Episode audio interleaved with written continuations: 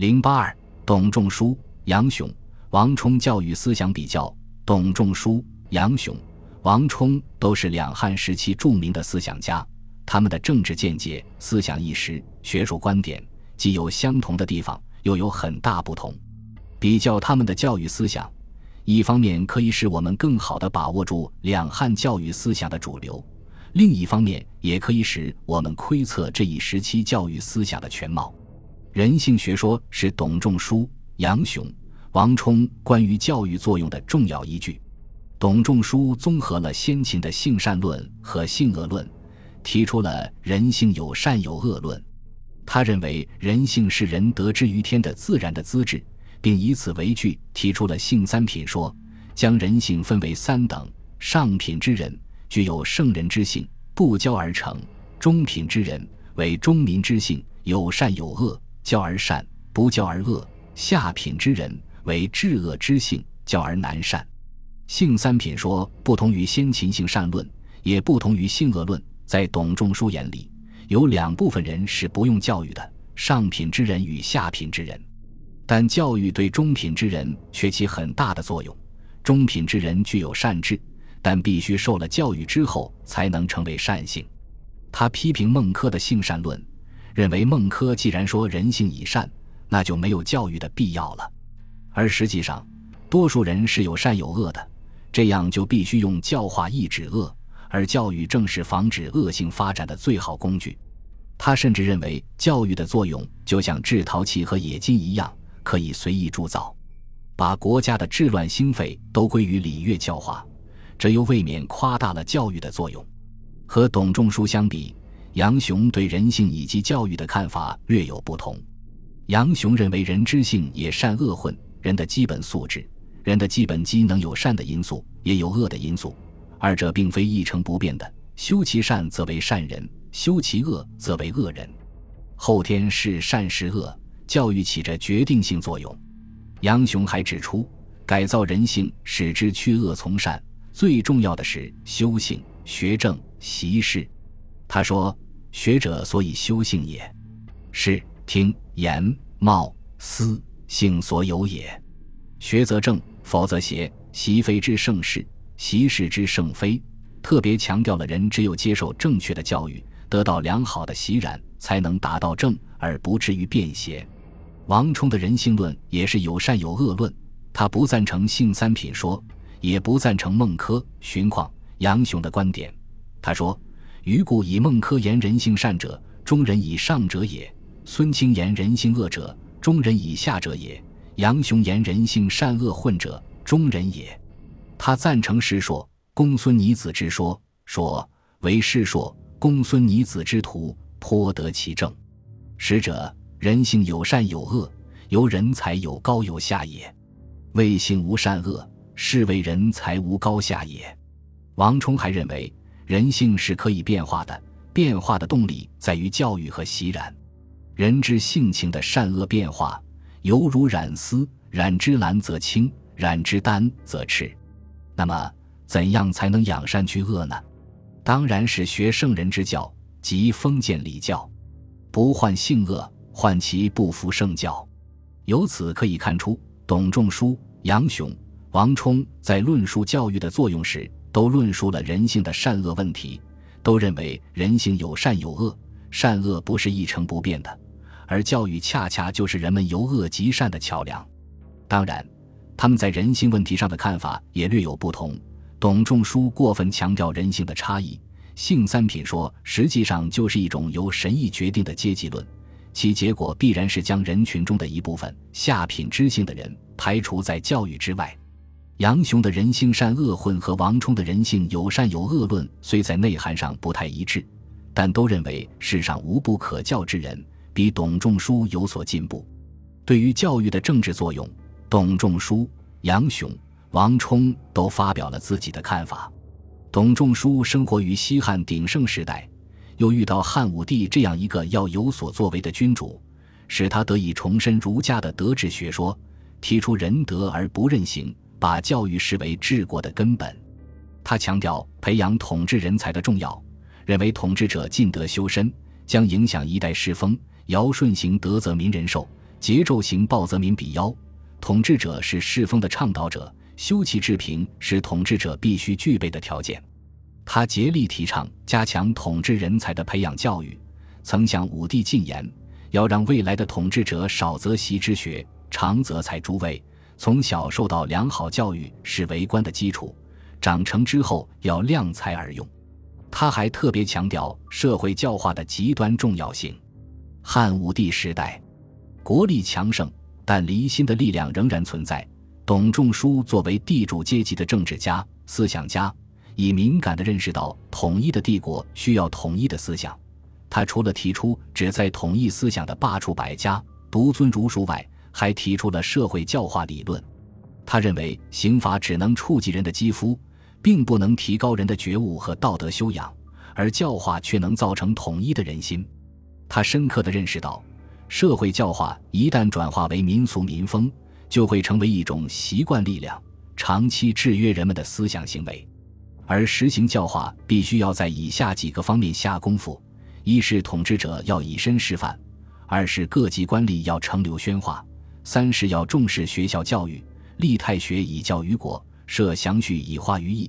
四是要建立一套礼乐制度，使人们有遵循的规范。董仲舒的这些见解，促进了中国古代社会教育的发展，就是今天仍有启发意义。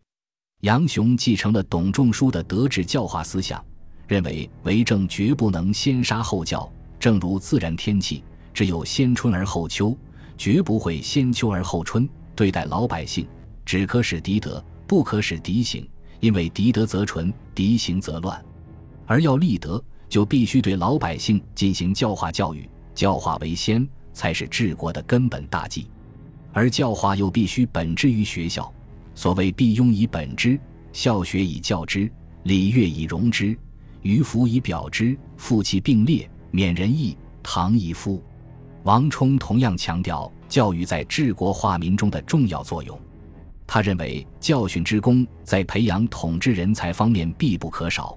孔门弟子七十之徒，皆人倾向之用，就在于他们都蒙受了圣人之教。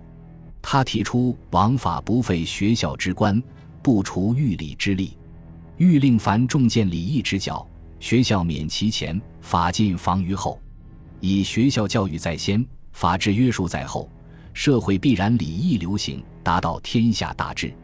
教育目标和教育内容也是董仲舒、杨雄、王充所关注的重要问题。在他们看来，教育的终极目的就是纯化社会风气，使人人都变成有道德的君子，使社会政治处在一种和谐的氛围之中。在内容上，他们也都认为应以儒家六经为主，礼乐先行。但在具体论述这些问题时，他们又各有特点。董仲舒认为。六经乃圣人之言，是人们必须学习的内容；而有关重物或鸟兽之类的自然知识，是迷惑后进的，不应当学习。他说：“能说鸟兽之类者，非圣人所欲说也。圣人所欲说，在于说仁义而礼之。不然，传于众词，关于众物，说不及之言，而惑后进者，君子之所慎勿也。奚以为哉？故曰：于乎？”为人师者，可无甚也。六经内容丰富，董仲舒又将其浓缩为三纲五常，作为教学的中心内容，并强调重义轻利的德育，这就把整个教育都变成了封建礼义的道德说教，一直影响到整个封建教育。和董仲舒相比，杨雄对于教育内容的认识较有特色，这与他所处的时代和教育实践的不同有很大关系。针对西汉末时人们道德衰微的现实，杨雄特别强调仁义礼智等儒家传统的道德教育。他说：“常修德者，本也。君子全其德。对于君子，最为重要的就是道德修养的完善。因此，在教学中要古之以道德，争之以仁义，使之利其人，乐其义。在教育实践中。”他还经常以道德仁义礼和仁义礼智信并论，认为这是对人的基本要求，是立身行事的最基本的准则。他说：“或问仁义礼智信之用，曰：仁宅也，义路也，礼服也，智主也，信服也。处宅、游路、政服、明主、直服。君子不动，动思得矣。这显然是受了董仲舒的影响，而人宅、异路之说又完全是孟子思想的发挥。除强调封建道德教育外，杨雄还将以慈父为主的美育教育和文字教育付诸实践。杨雄是大慈父家，对慈父与诗乐深有研究。他认为美育和封建统治是紧密结合的，慈父要具有讽谏作用，诗乐要合乎封建道德。他用孔子的文质彬彬，然后君子来教育学生，强调人要将外在的文和内在的质统一起来。杨雄对语言文字有精深的造诣，并受之生徒。刘歆的儿子刘芬就曾专门从杨雄做棋子。杨雄肯定了语言在人类生活中的作用，并提出“言为心声，书为心化”的命题，认为语言文字是人们思想感情的流露。是行为品德的反应，故而需要认真教习。杨雄重视美育教育和语言文字教育，可谓独树一帜。自汉武帝实行罢黜百家、独尊儒术的文教政策后，儒家六经成为官方必读教材，讲经解经日趋繁琐，五经博士蛤蜊门户，师法家法极严，不许稍有冒犯。到王充所生活的东汉时期，书传记载夸张失实。经典著书杂入谶纬，儒学日益神学化，在教育内容上也多讲解章句著书，不务实学。在这种学术背景下，王充对教育内容的认识就比董仲舒、杨雄深刻得多。他反对信师事古，认为在守信经文、守信师法的教育下所培养出来的，只能是一些愚昧无知的庸人。他提倡培养有大人胸怀、才高志大的上儒。力图打破汉代五经独占教坛的局面，扩大教育内容，指出圣人之言、贤者之语，上自黄帝，下至秦汉，治国肥家之术，次是低俗之言，都在学习之列。这不仅有儒家经典，还有法、墨、道以及天文、历算、地理、历史等各方面的知识。他这种博览古今、通习九流百家的主张。在当时死气沉沉的教育领域，确实具有振聋发聩的作用。当然，我们也应看到，王充虽然十分不满汉代只重五经和信守一家之言的学风，但他毕竟也是儒者，不可能超脱儒家的影响，因此他仍然把礼乐列为最重要的教学内容。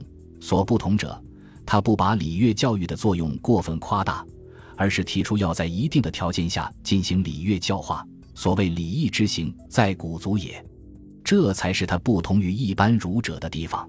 在教学论上，董仲舒、杨雄、王充都重视强勉努力、专精虚静、学思结合、勤学不舍等教学原则和学习方法，同时也提出了独特的、较有价值的教学理论。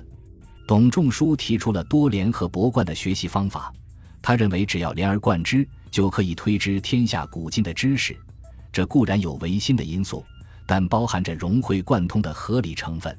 他还提出博而适度的看法，认为教学要处理好博结关系，不能太博，也不能太结，太结则知暗，太博则业厌。这种思想也有一定道理。董仲舒还要求教师要有圣化之功，所谓圣化，也就是我们今天所讲的教学艺术。他说。善为师者，既美其道，有慎其行。其实早晚，任多少，是吉徐。躁而勿屈，激而勿苦，省其所为而成其所战，故力不劳而身大成。此之谓圣化，无取之。教师要以身作则，教学应事实，要注意受教育者的才性，要从容诱导，不急不缓。这显然是孔子因材施教、循循善诱教学原则的发展。颇为符合教学规律。杨雄较有价值的教学论是强学力行和言必有验。他认为君子强学而力行，学行之上也。学是重要的，身体力行更为重要。习行什么？要有选择，要知事而习之。他认为教师所教学的内容、所说明的道理，必须与事实相符合，必须经过实践的检验。以证明是正确的还是虚妄的。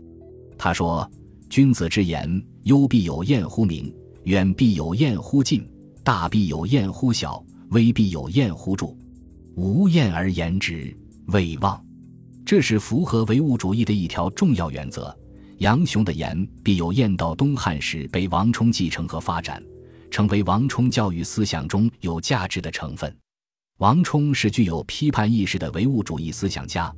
他的教育思想也处处闪现出批判现实的光辉，在教学论上，他反对信师事古，主张即问。